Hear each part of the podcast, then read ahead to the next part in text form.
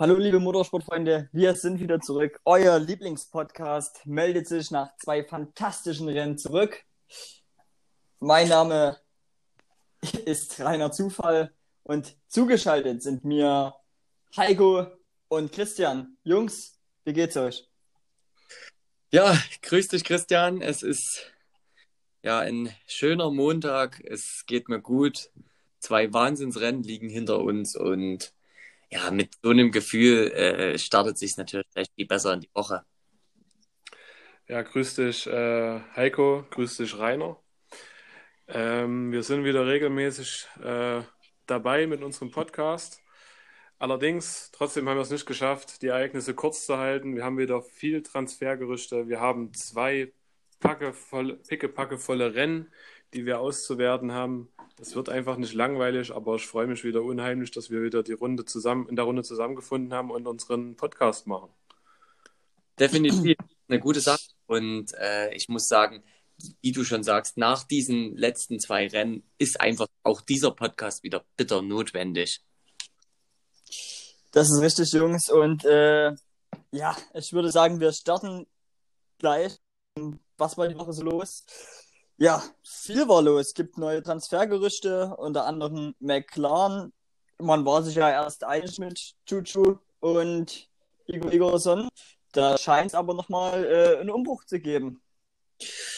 Ja, so ein bisschen sieht es aus, als wären die da bei McLaren ja, nach der Tran äh, äh, Vertragsverlängerung mit Chuchu Mango und Igor Igorson wirkt es ein bisschen so, als äh, hätte sich vielleicht Chuchu da ein bisschen zu sehr feiern lassen und hat sich abseits der Rennstrecke ja ähm, entgegen des Benimmkodex von McLaren benommen und so wie das aktuell wirkt, könnte es vielleicht sein, dass Chuchu Mango ähm, da noch mit einem, ja, Chuchu Mango und Igor Igorson, dass die da ihren Vertrag vielleicht noch gekündigt bekommen. Das ist natürlich auch, wie wir sagen, reine Spekulation. Aber was Fakt ist und bestätigt ist, dass das Verhältnis zwischen McLaren und Chuchu und Igorson ähm, einen Bruch erlitten hat. Das ist natürlich Wahnsinn. Ne? Die Jungs haben ihren neuen Vertrag bekommen, waren darüber überglücklich. Sie sind ja auch prinzipiell zufrieden im McLaren-Team. Die Beziehung zum Teamchef ist super. Die beiden kommen miteinander super klar. Eigentlich alles, äh, wie es sein muss. Und dann freuen sie sich so sehr darüber, dass sie äh, zusammen in ein Bordell gehen. An sich total menschlich, muss man sagen. Ähm, aber ja, McLaren hat das nicht gefallen und das ist natürlich super bitter und eigentlich Wahnsinn, diese Story, weil dadurch sind jetzt tatsächlich, und das sind, glaube ich, mehr als nur Spekulationen, die beiden Verträge wieder auf der Kippe und das ist schon eine Wahnsinnsstory. Mhm. Vor allem für die beiden, ne? Die haben sich jetzt ihren Vertrag, das muss man ja auch sagen, die letzten Jahre oder das, das letzte Jahr erarbeitet und kann man das so eine, ja, so eine Feierorgie noch auf den jugendlichen Leichtsinn schieben? Ähm, ich ich würde es den beiden gar nicht verübeln. Wir, wir wissen beide, sie sind, das sind wirklich zwei verrückte Kerle. Ähm, wie gesagt, das, das Ding im Hotel, ich meine, Jungs, das ist ein oder zweimal die Woche ist das bei uns immer drin. Aber du vielleicht solltest du dich einfach nicht ablischen lassen dabei. Gerade auch jetzt noch in so einer schwierigen Corona-Phase, da ist das einfach auch falsch gewesen. Mhm. Natürlich, es, es wird am Alkohol gelegen haben. Ich meine, beide Beide sind bekannt als Kampftrinker im Lager. Ist richtig. Mich wundert es ja persönlich, dass äh, Harry Chepe da nicht dabei war. Ähm, also ja. nach, Nachforschungen haben ja gegeben, dass Harry äh, Chebe ja der Club-Eigentümer äh, ist. Genau, genau, das wollte ich gerade sagen. Harry Chebe war ja der Eigentümer. Aber da muss man natürlich wissen, und das vielleicht nochmal für unsere Hörer als Info, er hat natürlich Dutzende von Clubs über, in, auf der ganzen Welt. Und Natürlich kann er dann als Inhaber nicht in jedem einzelnen Club zur gleichen Zeit äh, anwesend sein. Und das war hier genau der Fall.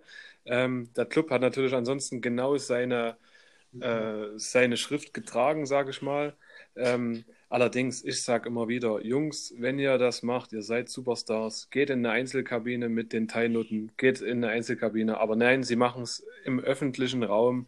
Und da war natürlich der Paparazzi direkt um die Ecke, macht das Foto. Und jetzt haben die beiden äh, zu bibbern und müssen um ihre Karriere bei McLaren zumindest ja, sich fürchten. Also Gerüchten zufolge habe ich ja gehört, dass äh, der Paparazzi sehr, sehr, sehr viel Ähnlichkeit mit einem gewissen Keith Ledger haben soll, aber das ist jetzt nur, das ist nur Hörensagen.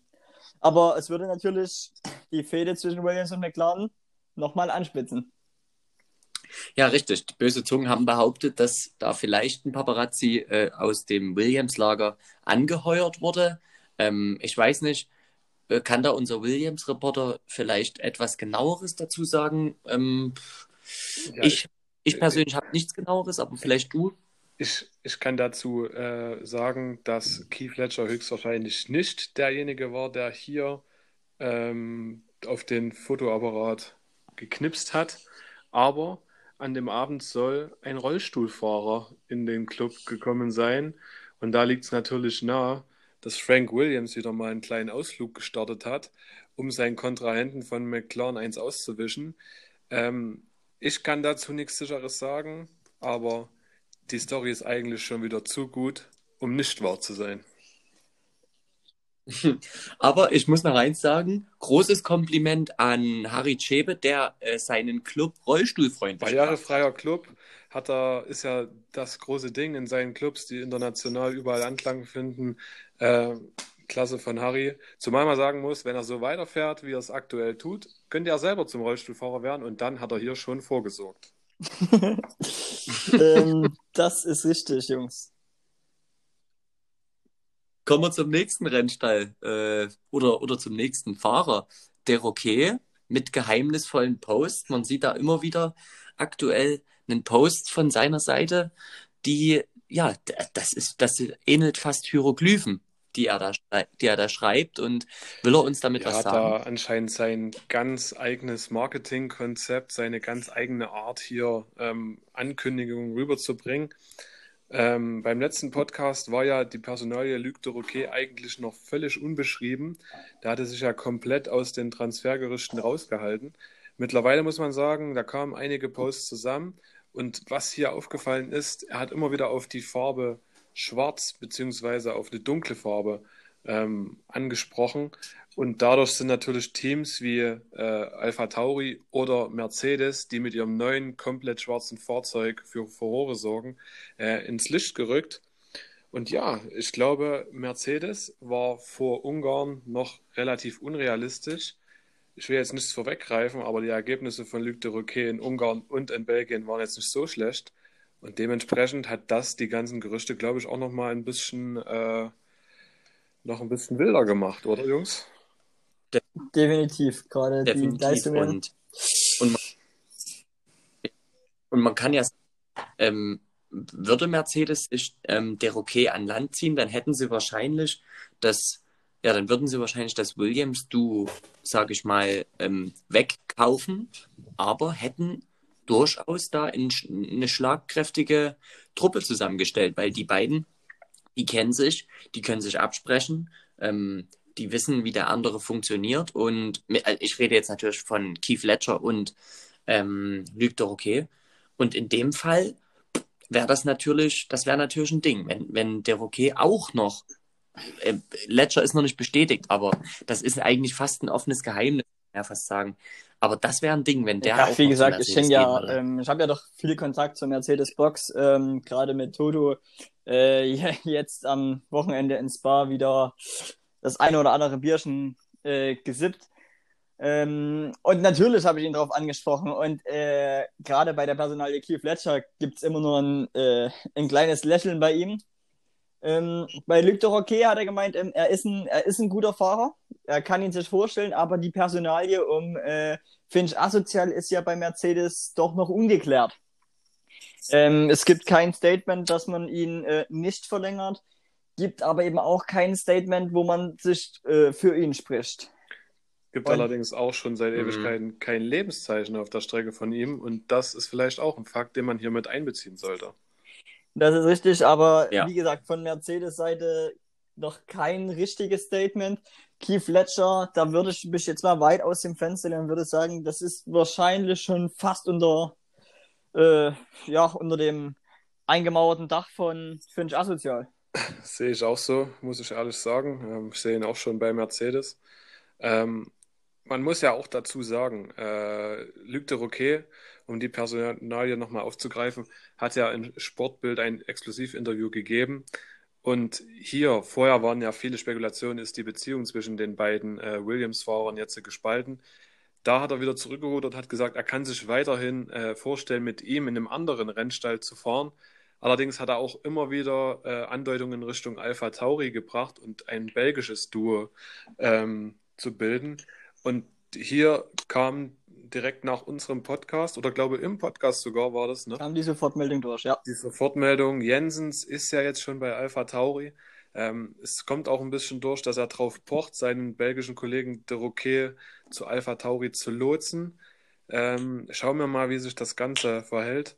Äh, auf jeden Fall spannend. Ähm, natürlich wäre das auch ein Ding, belgisches Duo. Die beiden, äh, die können da sich mit ihren Pommes im Mund äh, am besten verständigen. Aber dafür müsste ja ein Cockpit noch frei werden. Und das ist aktuell noch durch Matt Eagle belegt. Was das passiert ist richtig. Äh? Matt Eagle, der ist äh, aktuell noch der Fahrer Nummer 1 für Toro Rosso, aber ja, man hat von beiden Seiten, von Toro Rosso und auch von Matt Eagle gehört, dass man sich vielleicht nicht ganz einig ist, was die, das nächste Jahr betrifft. Äh, beide unzufrieden miteinander. Da ist es die Strategie von, ja, also strategisch sind da Team und Fahrer, die sprechen sich da nicht gut ab. Und äh, man hört immer wieder, dass er auch munkelt, das Team zu wechseln. Gerade er schielt ja auch mit einem Auge auf den Red Bull, was dann, wo wir nachher noch über die nächste große Personalie reden müssen. Ähm, ja, also natürlich äh, würde ich mich freuen, ein, ein belgisches Duo zu sehen. Das äh, klingt spannend. Ist, ist schwierig, aber ähm, das muss man ja auch sagen. Eagle meinte ja, er, äh, er wird definitiv nächstes Jahr unter ein Honda-Motor unter Schrägstrich hinter sich haben. Das deutet ja schon mal darauf hin, dass es wahrscheinlich ähm, ein Wagen äh, aus dieser Red Bull-Gruppe sein wird. Aber wie ihr gerade schon sagt, da müssen wir gleich über die nächste Personalie sprechen, weil es geht ja hier, das ist ja ein Karussell. Und aktuell sieht es so aus, das ist noch nicht bestätigt und da gibt es auch nur heiße Spekulationen, aber anscheinend wird bei Red Bull entgegen aller Erwartungen ein Platz Das frei. ist richtig. Äh, was man dazu sagen muss, aber nicht, weil ein Fahrer aussteigt. Was man die ganze Woche eigentlich so erwartet hat. Korrekt, es stand ja Genau, im Raum, und, dass äh, ähm, Esroch eklig die Karriere beendet. Ja, genau. äh, Lu- Äh, ähm, äh, erzähl du ruhig Ja, gerne. also ähm, ähm, Rainer hat es ja schon jetzt ein bisschen angedeutet. Äh, in Ungarn ist viel passiert und ähm, ich glaube, bei Red Bull kann man sagen, abschließend vielleicht, ähm, hier gehen die Tendenzen immer noch dazu, oder, oder ist die allgemeine Frage, werden beide ähm, Fahrer zusammen irgendwo hinwechseln? Sind sie überhaupt zu trennen? Oder, und das wird immer deutlicher in letzter Zeit, kann es wirklich der Wechsel eines der beiden oder von einem der beiden Fahrer werden? Ähm, das sind allerdings nur Gerüchte. Ich würde hier vielleicht weiter abwarten. Wir können ja nichts äh, Festes sagen und würde dementsprechend ähm, direkt vielleicht über Ungarn sprechen. Äh, zumal wir zu den Transfers äh, sowieso in nächster Zeit einen eigenen Podcast aufnehmen werden. Und da werden wir sowieso nochmal alles, was in der ganzen Zeitschiene in den letzten Wochen passiert ist, aufwickeln, würde ich sagen. Sehr gut. Gute Idee. Dann wagen wir den Schritt äh, nach zum Rennen in Ungarn. Ähm, ja, was sind die großen Erlebnisse? Äh, die Eber, das Ding gewonnen. Vielleicht, vielleicht sagen wir erst genau, sagen wir die, die Platzierungen. Richtig, ich würde da einfach mal das, kurz das Podest durchgehen. Ähm, Pasquale Deber sichert sich seinen zweiten Sieg nach Deutschland. Chucho Mango auf einen starken zweiten Platz und Matt Eagle, über den wir gerade so oft gesprochen haben, äh, äh, komplettiert das Podium auf dem dritten Platz. Ja, soll ich die Uh, ja, Du anderen machst das auch gerade so vorlesen? gut. Einfach weiter. Top, dann würde ich sagen, ähm, machen wir weiter auf Platz 4, Luc de Roquet, furioses Rennen. Platz 5, der Red Bull von Siander Schisch. Platz 6, äh, der Ferrari von Claude Remy. Dann kommen wir, dann kommt lange nichts. und dann kommt Platz 11 Harry Chebe, Platz 14 Jens Jensen und der Vollständigkeit halber müssen wir einfach erwähnen, Esroch Eklig ähm, beendet das Rennen mit einem DNF, ähnlich wie Keith Ledger und die honigsenf genau. Und ähm, das war der Schnelldurchlauf. Aber ja, was, was ist im Rennen passiert? Ähm, wenn wir vorne beginnen, da kommt direkt die Personalie es auch es auch eklig, da kommen wir nicht dran rum, äh, dran vorbei. Ähm, die Eber gewinnt, allerdings da gab es eine Situation im Rennen, die hat die ganze Woche danach für Furore gesorgt, für Diskussionsstoff gesorgt. Ähm, ich weiß nicht, Heiko, du bist näher am Ferrari-Rennstall, du kannst es vielleicht auch ein paar interne Sachen sagen. Was ist passiert? Ähm, ja, bei mir war gerade ein ganz kurzer Connection-Lag. Ich gehe aber mal davon aus, du hast gefragt, ähm, was äh, die Personalie S-Roch eklig äh, nee, angeht. Ähm, ich habe auf den äh, auf die, das eine Manöver von Die Ebert gegen S-Roch eklig äh, angespielt. Ja, okay. Ja, na klar, das hat natürlich für, für Aufruhr gesorgt, weil äh, wir haben alle die Bilder im Kopf. Das waren schreckliche Szenen, wie da S-Roch eklig in der Bande ähm, an der Bande zerschellt ist, muss man fast sagen. Äh, vielleicht kannst du es einfach nochmal ähm, mhm. noch schildern. Ja. Äh, vielleicht hat, hast du auch mit Pascal Di Iber drüber mhm. gesprochen. Äh, schilder es einfach mal aus deiner Sicht. Das ist vielleicht ganz gut. Also in der, in der Ferrari-Box war natürlich äh, die, äh, war ja die, die Ansicht so, dass die Eber hinter Esroch Eklig ja quasi kam es so vor, als wäre er ein bisschen aufgehalten worden. Und dann kam die schnelle Linkspassage, in der die Eber ja quasi ein bisschen neben der Strecke überholen wollte, kommt zurück auf die Strecke und ja, touchiert dort ähm, den etwas langsam, langsameren Esror Eglich, der dadurch die Kontrolle verliert und in der Bande einspickt. Ähm, Im ersten Moment sah es so aus, so, so kam es auch von Ferrari rüber, im ersten Moment sah es so aus, als wäre äh, Ebert, die Ebert da nicht schuld und wäre einfach schneller gewesen und Esroch eklig zieht rüber. Aber wenn man sich die Kamerabilder da öfter anschaut, sieht man, dass äh, das ein unsafe Release ist und die Ebert dort wieder ja, vogelwild auf die Strecke zurückkommt und dementsprechend da Glück hat, dass er keine Strafe kassiert, indem er Esroch eklig rauskegelt. Und der O-Ton in der Ferrari-Box war schon ähm, demütig und man hat sich da auch bei über die Medien bei Red Bull entschuldigt, bei Esroch Eklig entschuldigt und hofft, ähm, dass so etwas nicht so schnell wieder passiert. Bei Red Bull war ja größtenteils die Kritik an die Rennleitung gerichtet, dass zumindest für die Iber da ähm, keine Strafe bei rumgesprungen ist und die haben sich richtig verarscht gefühlt.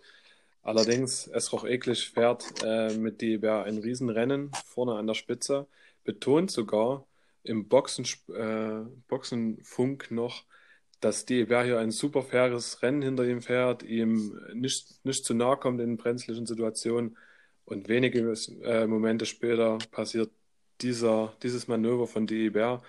Also Esroch Eklig war richtig, richtig bedient. Ja. Ja, und da muss ich sagen, das lag, so sieht es eben halt auch in den Kamerabildern aus, daran, dass äh, Esroch Eklisch da die Kurve nicht richtig erwischt und dadurch an Tempo verliert, wodurch die Eber eben einen enormen Tempoüberschuss hat. Dadurch kommt diese Situation zustande. Gewollt war das definitiv nicht, aber verständlich, dass dort Eklig völlig bedient ist. Ja, ich denke, dazu braucht man dann nichts mehr sagen zu diesem Zweikampf. Nein, auf keinen Fall. Die Bears sichert sich halt so ein bisschen, ja, unschön seinen zweiten Sieg. Das hat er auch im Interview danach betont.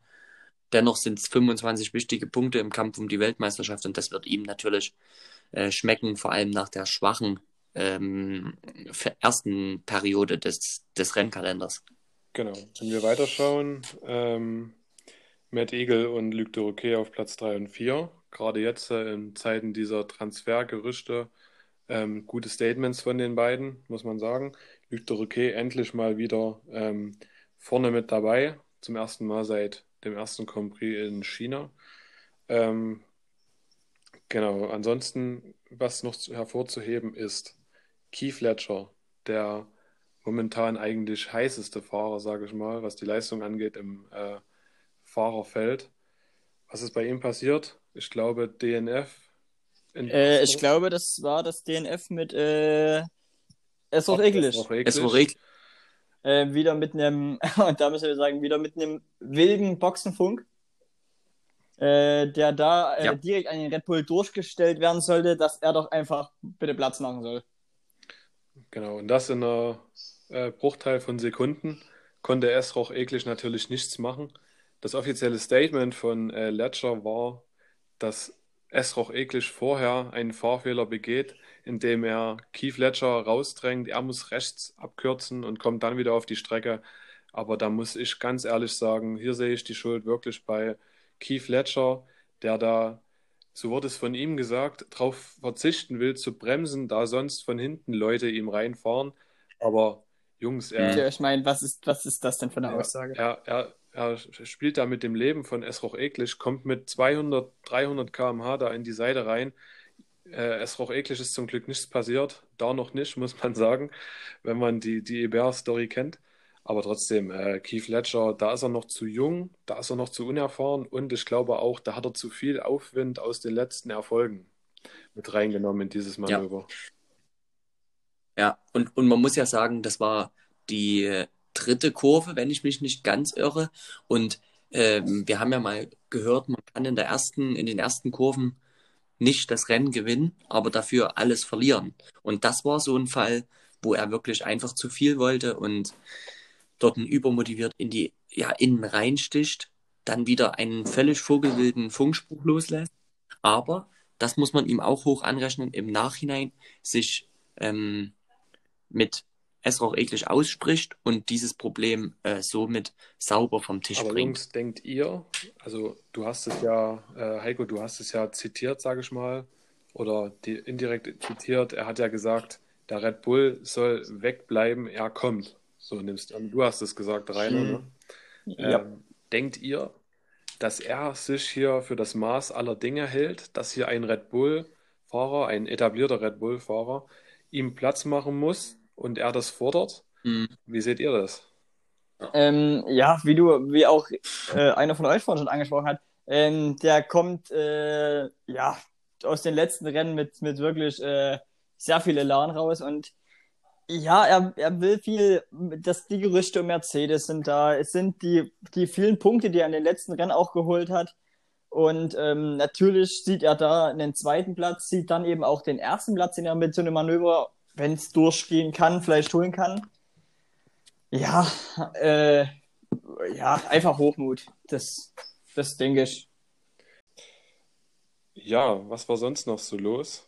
Ähm, Deroquet haben wir ja schon angesprochen. Trotzdem, wenn man ganz hinten schaut, ähm, dann sieht man hier Igor Egerson auf Platz 16 am Ende. Prinzipiell ähm, kann man da sagen, unspektakuläres Rennen. Äh, Platz 16 hat nicht viel zum Rennen beigetragen. Äh, ich weiß nicht, Rainer, hast du noch die Bilder vor Augen, was passiert ist? Äh, tatsächlich nicht. Ich äh, war dort gerade an der Mercedes-Box, äh, als ich es bloß plötzlich wieder ähm, durch den Funk hab Okay. äh, schreien hören. Okay, Heiko, du hast gesehen, vielleicht kannst du das Ja. schildern. Ähm, wir können das wieder relativ kurz halten. Und zwar ging es da darum, dass ähm, der Roquet ähm, am Überrunden war und Igor Igorson Platz machen musste, macht das auch. Das fällt ihm aber sehr schwer. Und dann kommt der Hammer. Igor Igorson möchte zurückrunden und versucht in der DRS-Phase da den Williams von Luc de Roquet wieder zu überholen und bringt ihn dadurch in Bredouille. Und das ist natürlich in so einer Situation gefährlich. Das hat auch de Roquet im Boxenfunk ähm, unmissverständlich klar gemacht. Ja. Ich wollte gerade sagen, da, da habe ich es dann nämlich auch gehört bei Toto, der dann gleich das Headset wegwerfen musste beim öffentlichen Funk, äh, wo es von Igor Igor Singh ist, ja, ich wäre schneller. Das ist eine wilde Aussage, die kann man, wenn man überrundet wird, so bringen, wenn man McLaren-Fahrer ist anscheinend. Ja, und Luc de Roquet hat ja Igorson über den Boxenfunk gewarnt, dass er jetzt keine, nicht den Helden spielen soll, ähm, bevor da irgendwie Gefahr Ja. war. Ja, Aber und das, da musst du jetzt sagen, ähm, zu dem Williams-Fahrer zu sagen, dass er, äh, zu einem McLaren-Fahrer zu sagen, dass er jetzt nicht den Held soll, das ist eine Triggerwarnung. Das hat ihn richtig angestachelt. Und dann ist es wirklich zum Knall gekommen in der, äh, in der engen spitzen Kurve, kurz nach Startziel. Und da gab es einen kurzen Ausraster und dann war Igorson ganz klein laut und es ist auch nichts mehr passiert. Aber trotzdem, äh, meiner Meinung nach, darf man hier oder muss man hier wirklich nicht so eine Aktion bringen, wenn man abgeschlagener 16. ist. Äh, für mich nicht Sportsmanship-like. Ähm, ich weiß nicht, wie ihr das seht, aber so eine Aktion wollen wir eigentlich nicht sehen in der Formel 1. Mein Hot Take aktuell, brauche ich eure Meinung dazu. Igorson zurzeit der Bruchpilot in unserer Liga? Das, ich würde dem fast zustimmen, ähm, wenn ich nicht hier eben gerade die Stats von Belgien sehe. Hochpiloten gibt. Also es gibt weit und breit erstmal nur einen. Äh, aber Igorson in den letzten Rennen, äh, ja, immer wieder mit, mit eigenartigen Sachen. Äh, es ging in Spanien, wie gesagt, in Spanien ging es ja los damit. Ähm, ich glaube, er muss sich mal äh, langsam wieder, muss mal wieder auf den Boden der Tatsachen zurückkommen und einfach mal wieder sich aufs normale äh, Rennfahren konzentrieren. Mhm. Ähm, wie gesagt, äh, bei McLaren es sind sehr extrovertierte Leute, aber ich denke, da würde vielleicht auch einfach mal ein, ein kleines Team-Meeting, um die mal alle wieder äh, back to earth zu holen. Richtig. Wie es äh, mein guter Freund Karl-Heinz Rummenigge gesagt. Ja, um zumindest noch die Saison ordentlich zu Ende zu bringen. Vielleicht sollten sie sich jetzt auch nicht unbedingt in einem Bordell, wie es üblich ist, bei den Jungs treffen.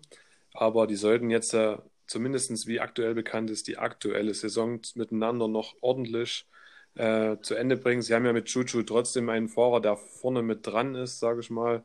Und ähm, ja, aber wenn man das ins Gewicht nimmt, zu was Igorson eigentlich fähig ist, dann ist er jetzt schon aktuell eher auf der kompletten Gegenseite unterwegs und kann schon als Bruchpilot äh, tituliert werden. Nichtsdestotrotz ähm, ist immer noch Harry Chebe im Feld und diesen Titel würde ich ihn aktuell nicht aberkennen. Definitiv nicht. Noch eins, zwei Sätze zu Remy, der mit einem, ja, muss man fast sagen, schwachen Rennen da nur an welcher Stelle kommt er rein? Ich habe es hier sofort vor mir. Kommt nur an sechster Stelle rein, sechster Platz im Qualifying. Für den ähm, ja, verdichten sich die Zeichen, dass er am Ende des Jahres Ferrari verlassen muss. Was sagt ähm, das? Das, äh, ja, wir haben es angesprochen. Ähm, kurios bloß, äh, welches Team äh, am Ferrari-Piloten wirbt. Und mit Haas, Haas ist jetzt ein Auto, das es ist jetzt kein konkurrenzfähiges Auto. Stand jetzt. Aber ich kann mir vorstellen, ein Remis in so einem Auto mit einem Ferrari-Motor, der kann das Team deutlich nach vorne bringen. Aber dass, dass, ein, dass ein Remis äh, das Team nach vorne bringen kann, das ist, das ist klar. Ich meine, wir haben dort äh, zwei Fahrer, wo ein Großteil des Feldes auch zufrieden wäre, wenn die nicht mehr mitfahren würden. Ähm, Remis ist, ist ein Top-Fahrer. Darüber brauchen wir nicht streiten. Definitiv. Aber es ist Haas, das die Anlaufstelle, die man da sucht nach Ferrari? Naja, also ähm, die Anfangsrennen äh, in dieser Saison waren ja gut von ihm. Ne? Man muss jetzt prinzipiell schon von, von einem Top-Fahrer sprechen. Da weiß ich nicht, ob Haas vielleicht doch ein zu großer Schritt zurück ist. Ich bin aber trotzdem der Meinung, dass ihm äh, ein Wechsel in einen Rennstall, auf den weniger Druck lastet, gut tun würde, um aktuell wieder ein bisschen Selbstvertrauen zu sammeln. Weil das hat er aktuell nicht. Und wenn wir gleich auf Belgien schauen, da lief es auch nicht wirklich besser.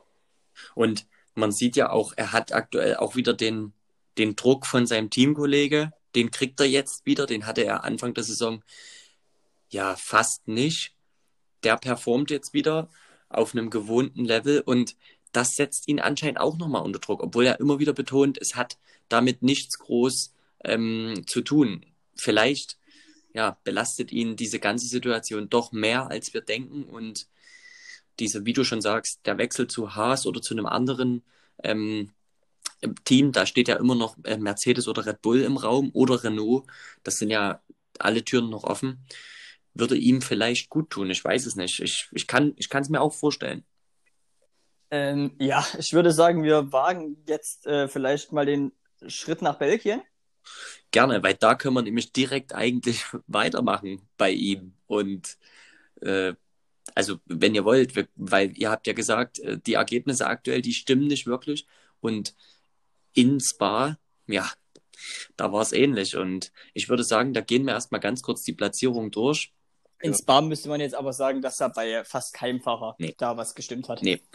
Und äh, generell, also Spa, das war, waren wahrscheinlich mehr DNFs als in, in Monaco, kann, Und Baku. in Baku. Also völlig Wahnsinn, was da in der Eau Rouge passiert ist. Das war ja wirklich ähm, für viele äh, ja, ein Henker, kann man fast sagen, und hat dort einigen Fahrern äh, viele Nerven gekostet. Ja, ich, ich äh, würde sagen, wir fangen mal bei unserem äh, Bruchpiloten an. Äh, Harry Zschäpe, ähm, das, wir haben ja noch die, die Boxen, den Boxenfunk zwischen den Teams, wie alle am Anfang auch noch gesagt haben, die Rouge, die werden wir schön mit 20 hochfahren.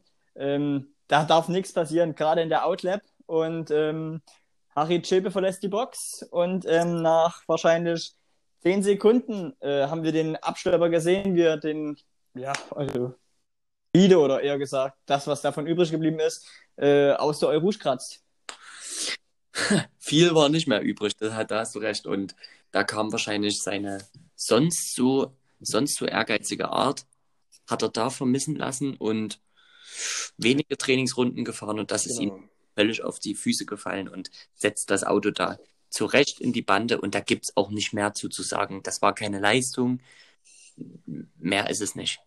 Bin trotzdem mal gespannt, wie er ähm, sich dann jetzt äh, im kommenden Rennen in Italien geben wird. Er hat selber äh, an sich Kritik geübt, hat gesagt, die zwei Trainingsrunden waren einfach zu wenig und in Italien werde ich mich mal wieder mehr reinknien, so hat er es gesagt. Und ähm, wenn er das macht, dann ist vielleicht wieder mehr drin, aber in Belgien, das war einfach nichts für ihn. Ähm, wir müssen auch sagen, äh, Belgien, das ist kein Land für ihn. Ich meine, Italien, schöne Frauen, schnelle Autos, äh, das sieht er, das sieht man, das sehe ich auch in Harry Chebe viel mehr als in Belgien. Ich wüsste jetzt auch nicht, ob Harry Chebe weiß, wo Belgien auf der europäischen Karte liegt. Hm. Schwierig, kann ich, kann ich mir nicht vorstellen. Und wie ihr schon sagt, diese, diese Aussage, da knie ich mich mal wieder da knie ich mal wieder mehr rein, oder wie er es gesagt hat, das sagt doch schon alles. Das war, das war für ihn, äh, wahrscheinlich ging es ihm da nur ums Feiern. Äh, anders kann ich es mir nicht vorstellen. Da müssen wir auch nicht groß mehr drüber reden. Lass uns zu was anderem kommen. Da, da kriege ich nur schlechte Laune. Tja, äh, wollen wir über die anderen äh, sechs DNFs reden? liebend gerne, liebend gerne. Vielleicht gehen wir sie kurz durch. Ähm, Harry Chebe, wie gesagt, DNF. Äh, Igor Igorsson, DNF. Ich glaube auch durch einen eigenen Fahrfehler verschuldet. Ja. Ö Rouge, wenn ich mich nicht täusche. Ähm, Chuchu Mango, äh, ganz spektakulär, fährt Luc de Roquet im Rennen in der Safety-Car-Phase. Dazu kommen wir gleich noch. Verursacht durch Harry Chebe. Genau, um das vorwegzunehmen. Aber fährt hier Luc de Roquet hinten rein, verliert einen Frontflügel, kriegt Wut, fährt ihm nochmal rein, verliert den zweiten und will dann mit einer Kamikaze-Attacke in das gesamte Fahrerfeld fahren. Da bin ich froh, dass hier nicht mehr passiert ist. Und das war wirklich die Definition von Nerven durchbrennen. Das war es wirklich. Dem sind dort völlig die Nerven durchgebrannt. Und sobald, äh, als er den Funkspruch bekommen hat, dass er eine Zeitstrafe hat oder eine Grid, Stop-and-Go-Strafe, eins von beiden, da, da sind alle Lichter ausgegangen. Und das hat man gesehen, der war, ja, der war gar nicht mehr zu bremsen. Und wie du sagst, wir können froh sein, dass da nicht mehr passiert ist. Funkspruch Richtung äh, Luc de Roquet war, jetzt rauche ich dir rein. Ähm, hat er dann nur ansatzweise gemacht, zum Glück. Äh, macht dann diesen Kamikaze-Move durchs Kiesbett in die Bande. Völlig lebensmüde, muss man hier sagen. Ähm, steigt dann aus dem Boliden aus. Und was macht er? Er lacht. Er lacht zufrieden. Also hier muss man wirklich sagen, ähm, ich weiß nicht, ob ihn die Vertrags, äh, der, der Vertragsstopp oder diese Spekulation aktuell wirklich auch zusetzen, aber hier völlig von allen guten Geistern verlassen. Ähm, das sah wirklich nicht gut aus.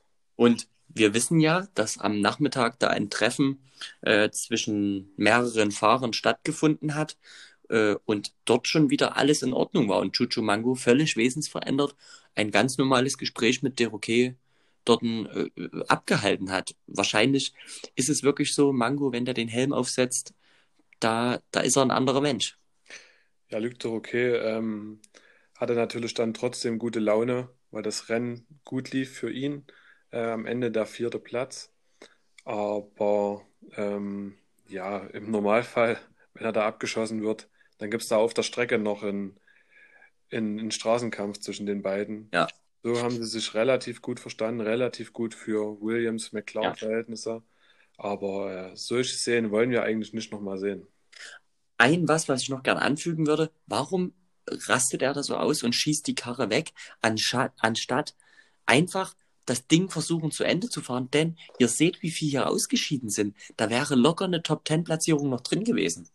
Ja, aber da, da, da glaube ich auch, dass er dann gesagt hat, ähm, wenn er jetzt an die Box fährt, ich glaube, es waren sogar äh, fünf Sekunden Stop and Go, wenn sich das sogar schon addiert hat auf zehn Sekunden, weil da war, glaube ich, äh, schon mal ein unerlaubtes Überholmanöver dabei.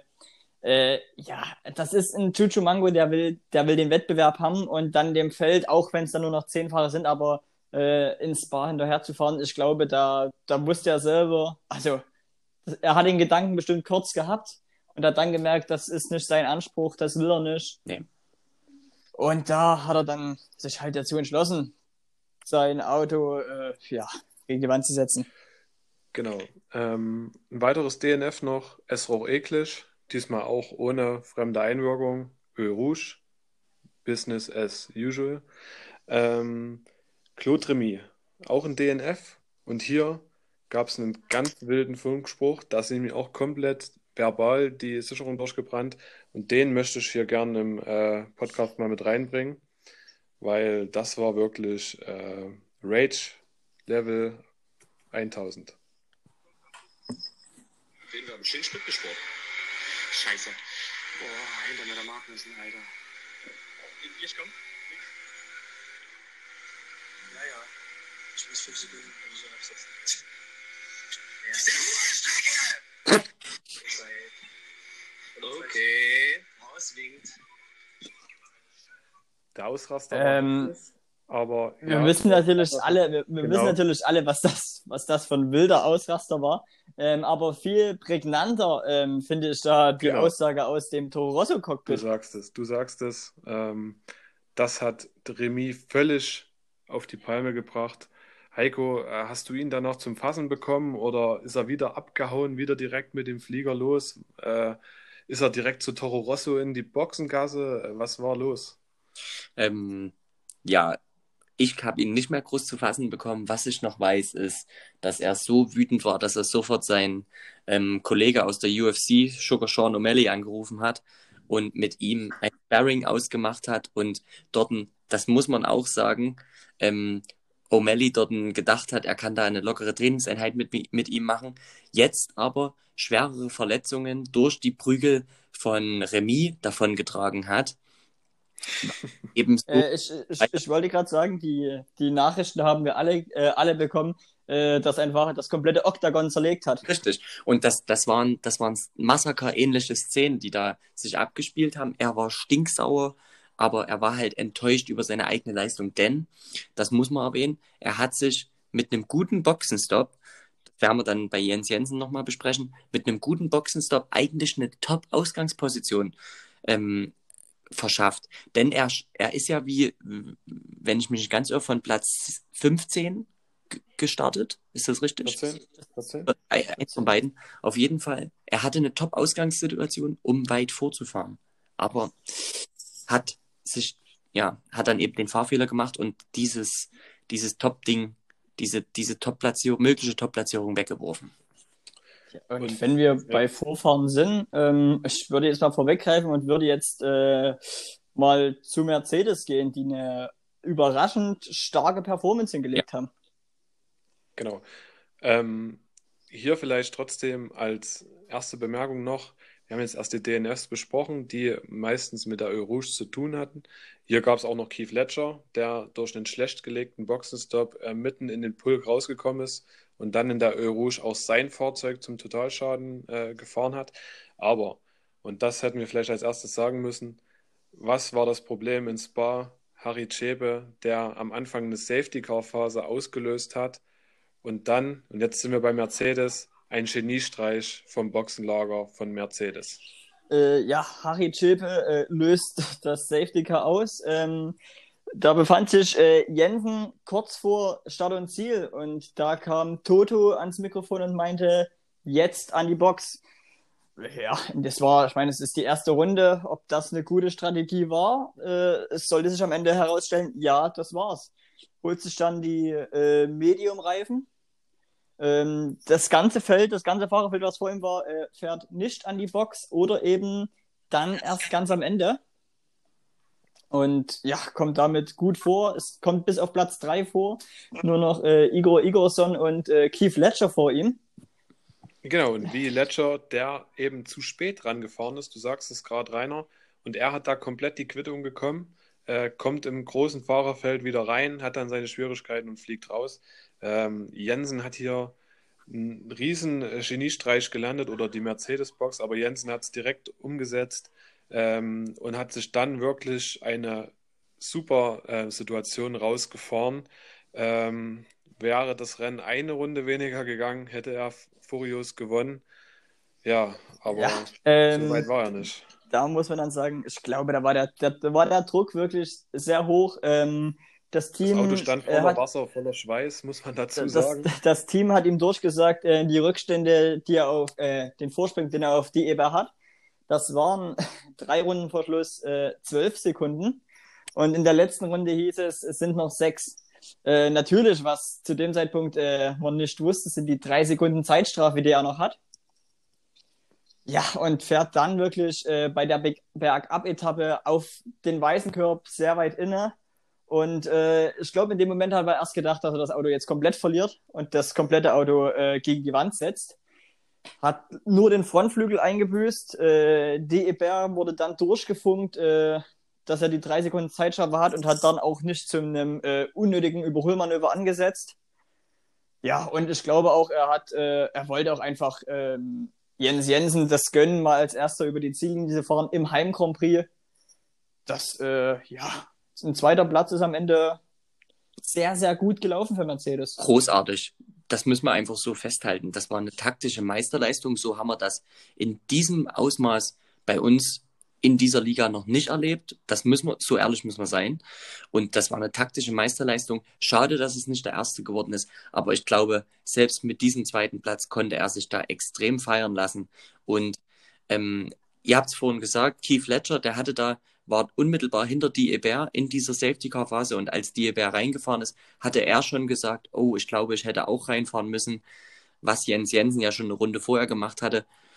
Ja, da sieht man eben bei den Williams, dass, da ist vielleicht die Boxenstrategie noch nicht erstklassig, aber Jens Jensen, der dort mit einem, das müsste man Undercut nennen, sich quasi vorcuttet, grandios, tolles Manöver und wird definitiv eine Highlight-Aktion in dieser Saison gewesen sein. Ja, äh, die EWR hat damit seinen dritten Sieg in Folge geholt, äh, was äh, jetzt, ja, jetzt ist es, jetzt ist es wieder die Weltmeister-Performance. Der Knoten ist geplatzt. Nach, ähm, was war es für ein Rennen äh, vor Ja, Ungarn? In Deutschland ging's los. Genau, in Deutschland ging es los. Seitdem der Knoten geplatzt, nicht mehr zu halten. Äh, in Ungarn ein bisschen glücklich, trotzdem auch vorn dabei gewesen. Und jetzt äh, Hattrick, sage ich mal, in Sachen Siege. Drei Siege in Folge. Ähm, er ist wirklich der Fahrer der Stunde und ähm, dominiert jetzt ähm, das Weltmeisterschaftsrennen. Und ich glaube, hier zeichnet sich so langsam äh, ab, wer hier am Ende wieder auf dem Podium stehen kann, wenn er so weitermacht. Gerade weil eben auch der Red Bull, der auf Platz 2 steht mit C Under, ja, auch in den letzten Rennen nicht überzeugen konnte und Hm. nicht genügend Punkte sammeln kann. Genau das ist ja der, der Fall. Ähm, die Red Bulls, natürlich Esroch Eklich, der ist trotzdem immer wieder sehr schnell unterwegs, aber Ziander Schisch, über- um den es so viel in der ersten Periode der Saison los äh, geredet wurde, der baut hier jetzt aktuell extrem ab und es wirkt, als wäre er mit dem Kopf woanders und das sieht man und der- zeigt da aktuell ungewohnte Schwächen, die, die man nicht von ihm kennt. Die Pace ist nicht so extrem, wie er sie sich wünscht. Und ja, er, er macht auch deutlich mehr Fehler als zuvor. Was, was, was ist da los? Warum läuft es bei Red Bull nicht so? Ja, es ist der Druck. Es ist der Druck, den er hat, äh, die Weltmeisterschaft vor Augen. Und Sind das die Transfergerüchte? Ist das das, was vielleicht gerade extrem auf Red Bull, ähm, ja, was über Red Bull schwirrt, sage ich mal? Ständige Spekulationen, gehen sie zusammen, geht einer einzeln, Ja. vielleicht auch äh, avanciert, vielleicht avanciert Ziander auch zu Ferrari, ich weiß es nicht. Auf alle Fälle läuft denen jetzt hier aktuell ähm, der Weltmeistertitel weg. Ähm, zweimal äh, geschwächelt, die beiden, und die Eber war zweimal an, zur Stelle und macht den ersten Platz. Ähm, das müssen sie schnellstens umbiegen, wenn sie hier noch Chancen auf die Weltmeisterschaft haben wollen. Äh, Jungs, ich muss euch äh, leider kurz unterbrechen. Äh, wie ihr wisst, ich habe es euch schon gesagt, äh, ich muss jetzt leider los. Mein äh, guter und alter Kollege ähm, Manuel Neuer lässt sich heute seine Nierensteine entfernen und äh, das wird natürlich ein großes Spektakel hier bei uns in der Stadt. Und da wurde ich natürlich eingeladen. Also, es tut mir wirklich leid, dass ich euch jetzt hier verlassen muss. Aber wenn ich Glück habe, bringe ich euch einen Nierenstein mit. Als Das- Wiedergutmachung. Das wäre auf jeden Fall super und ich denke, Heiko, wir machen das ganze Ding noch zu Ende, sind aber danach dann direkt bei Twitch mit am Start und schauen dem Livestream von der ganzen Aktion auch mit zu, oder? Spektakel, du sagst, ähm, schön, dass du eine Einladung bekommen hast. Wir stehen ähm, Manuel da leider nicht so nah, aber ähm, was nicht ist, kann ja noch werden. Und vielleicht Äh, kannst du bei der nächsten OP für uns vielleicht auch mal was, was Ich, drehen. ich, ich versuche was klar zu machen. Da, da springen bestimmt VIP-Ticket raus. So, in diesem Sinne, äh, ich verabschiede mich. Jungs, ihr macht das. Auf Gute Wiedersehen. Reise und sag schön Gruß. Lass es dir gut gehen. Mach ich. Tschüss. Ciao, ciao. Ciao. Top. Wo waren wir stehen geblieben? Wir waren stehen geblieben bei den Red Bull, über den ähm, ja gerade so dieses dieser dieser Gerüchte-Wahnsinn schwirrt. Das das das zermürbt die, oder? Ich kann mir nichts anderes vorstellen. Ich meine, die äh, Leistungen waren ja konstant gut. Ziander super schnell unterwegs gewesen. Ja. Und in den letzten zwei Rennen Schwäche da, da erinnere ich mich auch an eine vogelwilde äh, Aktion mit Sergio Perez in Ungarn, Oh, oh. wo man auch nicht so recht wusste, was hat er da vorgehabt. Ähm, ich glaube, er will sich besonders beweisen. Vielleicht will er zu Ferrari, aber ich glaube, dieses ganze äh, Drama oder das ganze Spektakel um die Silly Season setzt ihm zu. Ja. Äh, bei Esroch natürlich viel Pech in Ungarn, Mhm. aber äh, in Belgien der Fahrfehler in der Eau Rouge. Normalerweise ist er bei solchen Sa Sachen auch konstant. Äh, hier ging es relativ schnell. Ich weiß nicht, vielleicht ähm, haben sie auch Angst, dass sie getrennt werden. Ich meine, es gab ja solche Bekundigungen von beiden zueinander. Äh, wir kennen das Thema nicht so genau oder sind da nicht intern so drin, aber ich kann es mir nur so vorstellen, weil was anderes ist eigentlich nicht vorgefallen. Ja. Und man muss trotzdem Shish da ein bisschen in Schutz nehmen, denn er startet im, also schießt im Qualifying 1 sein Auto kaputt und fährt aber im Rennen trotzdem noch, das ist stark, das muss man erstmal machen, auf einen achten Platz vor. Holt somit noch vier Punkte, die können ihm vielleicht am Ende, die können wichtig sein, aber es ist natürlich nur ein Tropfen auf dem heißen Stein, aber trotzdem noch, finde ich, eine, eine gute Sache, eine gute Leistung, da noch was, was rausgeholt und für Ja, Bull aber- da minimalste Schadensbegrenzung betrieben. Ja, aber was ist das für eine Strategie? Wenn ich mir Ungarn anschaue, da war er auch 15. im Qualifying und äh, dann Fünfter am Ende des Rennens. Mhm. Aber wieso versucht er nicht einfach das Qualifying mit der nötigen Konzentration anzugehen Ja. Und dann vielleicht auch wieder auf dem Treppchen zu stehen? Ähm, lustiger Fakt hier, ich denke, das können wir sagen. Ähm, ihm war die Leistung sogar so viel wert, also der Platz 15 im Qualifying, aber der Platz 5 im Rennen, dass er bei uns angefragt hat, äh, ob er nicht äh, als Gast im Podcast erscheinen kann. Und hier muss ich sagen, und ich denke, du siehst es genauso, die Leistung reicht da wirklich nicht, um hier in unserem Podcast ähm, eine Rolle zu spielen. Da muss schon in den nächsten Rennen erstmal wieder ähm, vielleicht der Fokus auf das Rennen gelegt werden und dann auf den Podcast. Na klar wissen wir, die Fahrer sind Fans von unserem Podcast. Das, das zeichnet uns auch aus, das, das freut uns. Aber vielleicht, ähm, ja, wäre es besser, uns da die Entscheidung zu überlassen und den, wir, wir wollen es ja immer so, den Mann der Stunde da äh, einzuladen. Und aktuell ist das tendenziell nicht Tiander Schiech. Muss man leider so hart sagen. Ähm, aber vielleicht ist es ja trotzdem, hat es trotzdem eine Wirkung, dass er dadurch jetzt wieder Ansporn findet. Wäre traurig oder ein Lob für unseren Podcast, aber für die Formel 1 traurig, wenn es nur eine Podcast-Teilnahme benötigt, um hier die nötige äh, Motivation und Konzentration aufzubringen. Aber wenn es so ist, dann äh, können wir ihn hier vielleicht einladen. Aber mit einem Platz 5 und mit einem Platz 8 wird das leider nichts. Richtig. Ja, wer aber im Qualifying aktuell immer völlig den Fokus findet, ist Matt Eagle. Genau, und ähm, hier ist es fast ein bisschen andersrum. Ich meine, ähm, gerade in Spa äh, macht er Platz 4 im Qualifying, Genau. belegt dann am Ende Platz 12. Ähm, in Ungarn war die Leistung gut, da war er Platz 3. Ähm, hat natürlich ähm, die oder hat natürlich vielleicht auch Schilder ein bisschen auf Red Bull, dass er hier in diesem Transferfenster zu Red Bull gehen kann. Ja.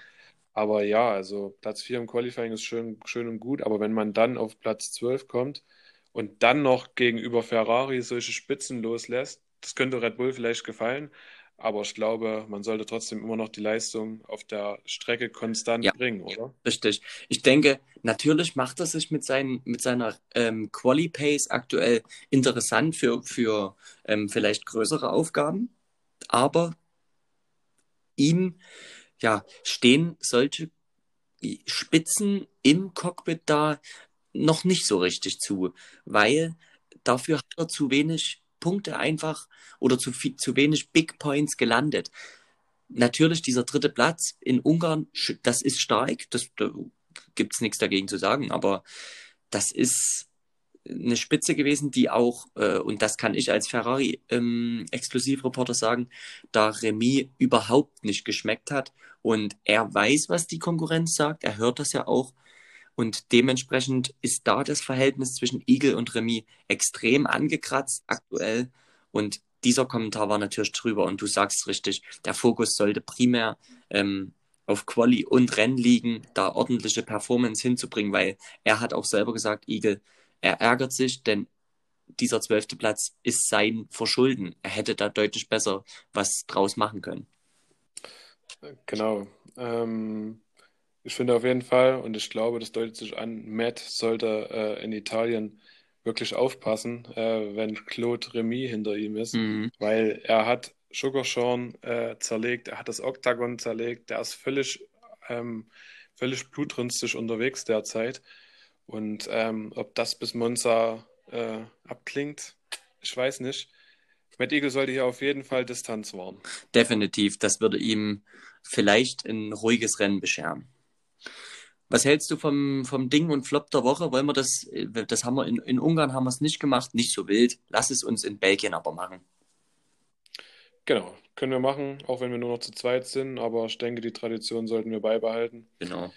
Ähm, willst du starten? Gerne. Für mich ähm, das Ding der Woche und als, ja, wie so oft gesagt, als Ferrari-Reporter ist die, der Hattrick von, von Die Hébert, der da jetzt seine Pace findet, der das Auto wieder völlig im Griff hat und aktuell der Konkurrenz ähm, ja schon einen kleinen Schritt voraus ist, was, was die Rennpace angeht, aber äh, darauf sollte er sich nicht, und darf er sich nicht ausruhen. Dennoch für mich das Ding der Woche. Ähm, da muss ich wirklich sagen, da bin ich pari mit dir. Äh, letzte Woche hatten wir das Ding der Woche leider vergessen und nicht mit drin. Ähm, aber das, dementsprechend hatten wir die Leistungen aus ähm, vom Hockenheimring nicht mit beinhaltet. Aber Hockenheimring, Ungarn und Spa, drei erste Plätze von DEBR. Er ist wieder zurück. Der Weltmeister hat seine Form gefunden. Und ähm, das ist für mich auch das Ding der Woche. Der Hattrick, äh, drei Rennen Folge. Da ist aktuell nichts anderes, was das toppen kann. Ähm, beim Flop der Woche würde ich direkt mal weitermachen. Ähm, sehe ich diese Woche ähm, die Leistungen von Keith Ledger und vor allem in Verbindung mit diesem, äh, wie wir es betitelt haben, äh, mit der Hoch, mit dem Hoch, mit der Hochmut, die er da am, an den Tag legt. Ja. Ähm, in Ungarn in DNF. in Spa in DNF, hier durch einen eigenen Fahrfehler, wo er sich nicht groß dazu geäußert hat und diese Sache eingesehen hat. Allerdings, er war äh, Shooting Star, er war vorne mit dabei, hat die äh, Tendenzen Richtung Mercedes, ähm, aber die letzten zwei Rennen, äh, zwei DNFs, das sieht ihm nicht so ähnlich und er sollte jetzt auch schnell die Kurve wieder nach oben bringen, weil sonst kann er sich, glaube ich, auch von Mercedes verabschieden und steht vielleicht am Ende durch sein Verpokern ohne Team da. Oder im Haas, was aber auch wie ohne Team ist. äh, guter Pick, kann ich mitgehen. Und du sagst, er muss jetzt die Kurve kriegen, was äh, nach Monza wahrscheinlich für ihn, äh, da, da, das hat er ja schon so oft gesagt, er wartet förmlich auf das Singapur-Rennen, denn äh, wir wissen, er, er ist der Stadtkursexperte, er kann das am besten oder er, er ist da mit der Topfahrer. Für ihn wird das ein ganz wichtiges Rennen sein und richtungsweisendes Rennen. Also ich kann auf jeden Fall mit deinem Pick mitgehen und hoffe, er stabilisiert sich da wieder. Ja, aber Heiko, wir haben es ja gesagt, ähm, ich glaube nach Baku war das ähm, oder nach, nach äh, Monaco. Ähm, er kann nicht nur Stadtrennen, ja. enge Rennen Richtig. gewinnen, sondern muss auch auf die anderen schauen. Mhm. Und gerade äh, Strecken wie Spa, wie Ungarn, die lagen ihm jetzt nicht so. Und äh, hier muss er im Verlauf seiner Karriere, man kann das ja wirklich weit ziehen, muss er hier wirklich die Kurve kriegen, weil es sind nicht so viele Stadtrennen in der Saison und wenn er nur die gewinnt, ähm, ja, also das bringt ihn nicht weit und das wird auch lange Zeit auch kein Team überzeugen. Richtig, das stimmt. Deshalb muss er da auf jeden Fall auch die Pace ähm, ja, auf anderen Strecken finden. Von daher, du hast recht, er muss auch andere Rennen gewinnen und vor allem muss er jetzt generell vielleicht mal ein Rennen gewinnen. Auf jeden Fall. Das ist noch ausstehend. Allerdings sehe ich das hier nicht so extrem äh, in der ersten Saison. Ja. Wenn er sich mit Podiumsplätzen etablieren kann, dann ist das schon eine Riesenleistung. Ich glaube, er wäre außer sich, äh, wenn er Platz 1 belegen würde und hat, glaube ich, auch schon kräftig am äh, Lando Norris Move äh, mit der Sektflasche geübt. Ja, auf jeden Fall. Aber das will er nur auf den ersten Platz bringen. Wir sind gespannt, ob das diese Saison noch der Fall sein wird. Aber er ist auf jeden Fall jetzt am Zugzwang. Und im besten Fall bringt er sich hier mit einem ersten Platz, vielleicht sogar schon in Monza, wo aber Ferrari sicherlich was dagegen haben wird, äh, bringt er sich hier vielleicht schon wieder zurück in die Schlagzeilen. Richtig, wir wissen, er ist ein toller Fahrer, er hat die Geschwindigkeit, er kann, er kann definitiv ein Rennen gewinnen oder mehrere Rennen gewinnen. Das wissen wir, von daher, seine Stunde wird auf jeden Fall noch schlagen. Genau, also ähm, im Ding der Woche und im Flop der Woche bei uns zwei einheitliche Meinungen. Genau. Gibt es auch nicht so oft, aber diesmal ist es so. Ähm, Heiko, wer war für dich in Ungarn der Fahrer des Rennens? Für mich der Fahrer des Rennens in Ungarn und das, das kann fast kein anderer sein als Jens Jensen. Der hat da mit. Sorry, in Ungarn, in Ungarn äh, noch? Entschuldigung, mit. Das war Belgien? in Belgien, bei dich natürlich. Äh, der hat da in Belgien eine Leistung gezeigt, nicht nur der Undercut ähm, war eine tolle Sache, sondern auch bis auf sein Fauxpas in der letzten Runde hat er ja auch ein, ein äh, souveränes Rennen gefahren und deshalb für mich ganz verdient der Fahrer der Woche. Und Ungarn, äh, die EBR für dich?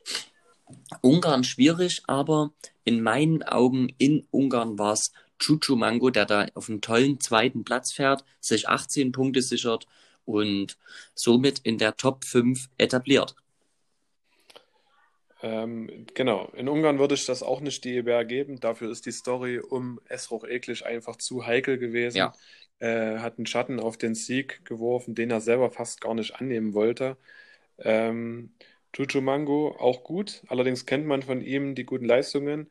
Ich würde hier ähm, den Titel Fahrer des Rennens eher an Luc de Roquet geben, der äh, ein bisschen unter dem Radar gefahren ist bei diesem Rennen und sich dann am Ende doch auch durch Ausfälle äh, auf den Platz, vierten Platz äh, ja, schleichen konnte, mhm. würde ich mal sagen, und sich endlich nach langer Zeit mal wieder in die Gespräche gebracht hat und das pünktlich zum Beginn der Transferperiode.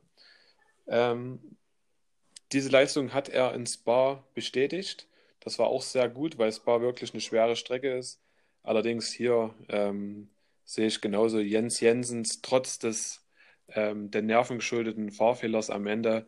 Er hat hier ein Riesenrennen gezeigt, starke Manöver gefahren, ja. hat diesen Geniestreich mit seiner Box zusammen äh, in der ersten Safety-Car-Phase gebracht.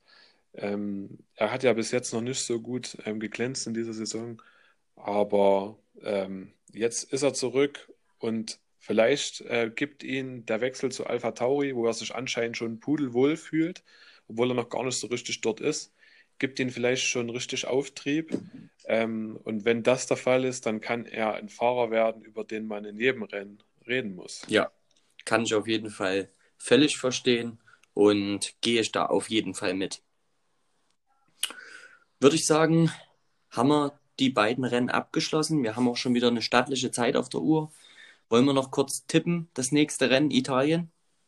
Genau, äh, vielleicht du als äh, Ferrari-Experte, möchte ich sagen. Ähm, was gibt es deinerseits zu Monza zu sagen? Natürlich nur eins, oder? Forza Ragazzi. Forza Ragazzi oder Grazie Ragazzi, kann ich dann nur sagen.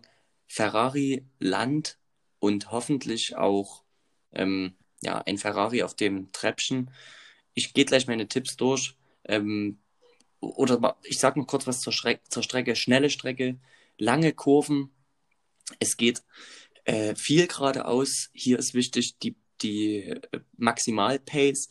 Ähm, darauf werden die Autos ausgerichtet sein. Und am Ende bin ich mir sicher, wird das wieder ein grandioses Rennen vor grandioser Kulisse, denn wir wissen auch, die Italiener, die sind frenetisch. Ja, zu meinen Picks. Für mich Platz 1 ähm, wird es der amtierende Weltmeister, der hat letztes Jahr schon in, in Monza gewonnen oder gewinnen können, wird es auf Platz 1 Pasquale Diebert sein, der den Ferrari und den ja, frenetischen Fans äh, einen Sieg bescheren wird. Direkt dahinter wird sich einreihen Keith Ledger auf dieser Strecke. Den sehe ich sehr, sehr schnell. Und auf Platz 3 wird es Esroch eklig, der da vielleicht schon ein kleines Winken an die äh, ja, Ferrari-Fans zeigen wird. Gute Tipps. Ähm, ich glaube, auf Platz 1, da, da bin ich deiner Meinung. Denn da gibt es auch keine zwei Meinungen. Das wird sich die EBR nicht nehmen lassen. Er kann ja auch relativ gut mit Druck umgehen. Ähm, hat es letztes Jahr schon bewiesen, dass er in Monza ähm, gut liefern kann. Ähm, allgemein, gerade das belgische Duo ähm, De Roquet und Jensens haben im Heimcompris äh, ihre Leistungen gezeigt. Ich glaube, bei DEBR wird das jetzt genauso der Fall sein. Äh, weiter auf dem Podium sehe ich auf Platz 2 dann Esroch Eklig. Und ich hoffe, also man hofft natürlich, dass es spannende Manöver an erster und zweiter Stelle geben wird. Aber ich hoffe auch, dass diesmal ähm, keine unfairen Manöver dabei sein werden. Ich denke deswegen Esroch eklig trotzdem, weil er auch super viel Pace hat auf Platz 2. Und auf Platz 3 sehe ich dann wieder Ziander. Und dann haben wir hier eine Situation, dass die Red Bull sich zurückmelden. Und ich denke, das ist auch bitter notwendig. Und das haben sie diese Saison schon oft bewiesen, dass sie das können, gerade wenn sie gefragt sind. Und dementsprechend würde ich sagen, Platz 1 Ferrari, DEBR und dann die beiden Red Bulls starke Picks auf jeden Fall, kann so kommen und wäre natürlich für Red Bull ganz wichtig, dort im Ferrari-Land ähm, ja, den, den Fuß in die, in die Tür reinzuhauen. Das wäre wichtig und wir sind natürlich gespannt, was da passiert. Das wird ein großartiges Rennwochenende. Ja, und in diesem Sinne sind wir eigentlich auch schon durch und können es nicht erwarten, endlich nach Italien zu reisen. Genau. Wann reist du rüber? Wann machst du rüber? Ich, Bist du schon dort vielleicht? Nee, nee, nee, ich bin noch nicht ganz sicher. Aktuell verbringe ich noch meine Zeit mit Familie ähm, in Belgien. Da gibt es, wie wir schon so oft gesagt haben, leckere Pommes. Das schmeckt natürlich den Kindern besonders. Und ja, wir genießen hier einfach mal die Zeit und werden dann ähm, relativ zeitnah Richtung Adria uns begeben und in Monza dann ähm, ein Hotel beziehen. Vielleicht werden wir uns da schon sehen. Wann reist du runter? Ähm, auf jeden Fall herzzerreißend, äh, deine Story in Belgien.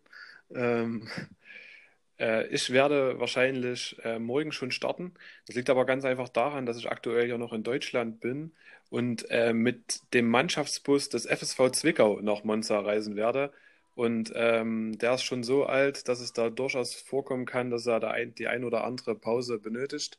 Und dementsprechend fahre ich jetzt schon los, um dann mit dir wahrscheinlich zeitgleich unten äh, sein zu können und äh, den ersten Rotwein mit dir äh, schlürfen zu können, so wie wir es immer machen. Ich hoffe auch, ähm, unser Kollege Rainer Zufall wird dann mit dabei sein. Ähm, ich habe auf jeden Fall schon wieder viel Lust, äh, bringe viel Hunger mit in das Land der Pizza und das Land der Spaghetti ähm, und hoffe, wir haben da echt wieder eine spannende Zeit. Aber ich habe eigentlich keine Zweifel daran. Definitiv keine Zweifel, dass es wieder eine emotionale äh, Fahrt wird und ich freue mich. Es wird schön. In diesem Sinne würde ich sagen, beenden wir das Ding und wir hören und sehen uns in Monza. Dankeschön fürs Zuhören und in diesem Sinne, äh, ja, wir sind raus. Sorry für die äh, Tonprobleme, die es vielleicht ab und zu gab ähm, und sorry, dass wir am Ende nur noch zu zweit am Start waren, aber ich denke, ihr habt da Nachsehen und seid froh, dass wir das Ding hier trotzdem äh, zu Ende gebracht haben und uns die Zeit auch zu zweit genommen haben. Ähm, genau, dann Heiko hat alles gesagt. Sportliche Grüße von mir. Bis bald. Auf Wiedersehen. Ciao, ciao.